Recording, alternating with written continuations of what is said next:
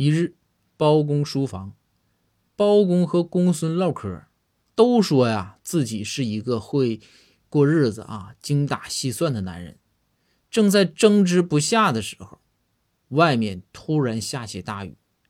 公孙马上冲进雨中，对包公喊道：“大人，哎，我就用雨水洗澡，能省老多水了。你看我是不是比你会过？”包公听罢呀，立马也冲进雨里。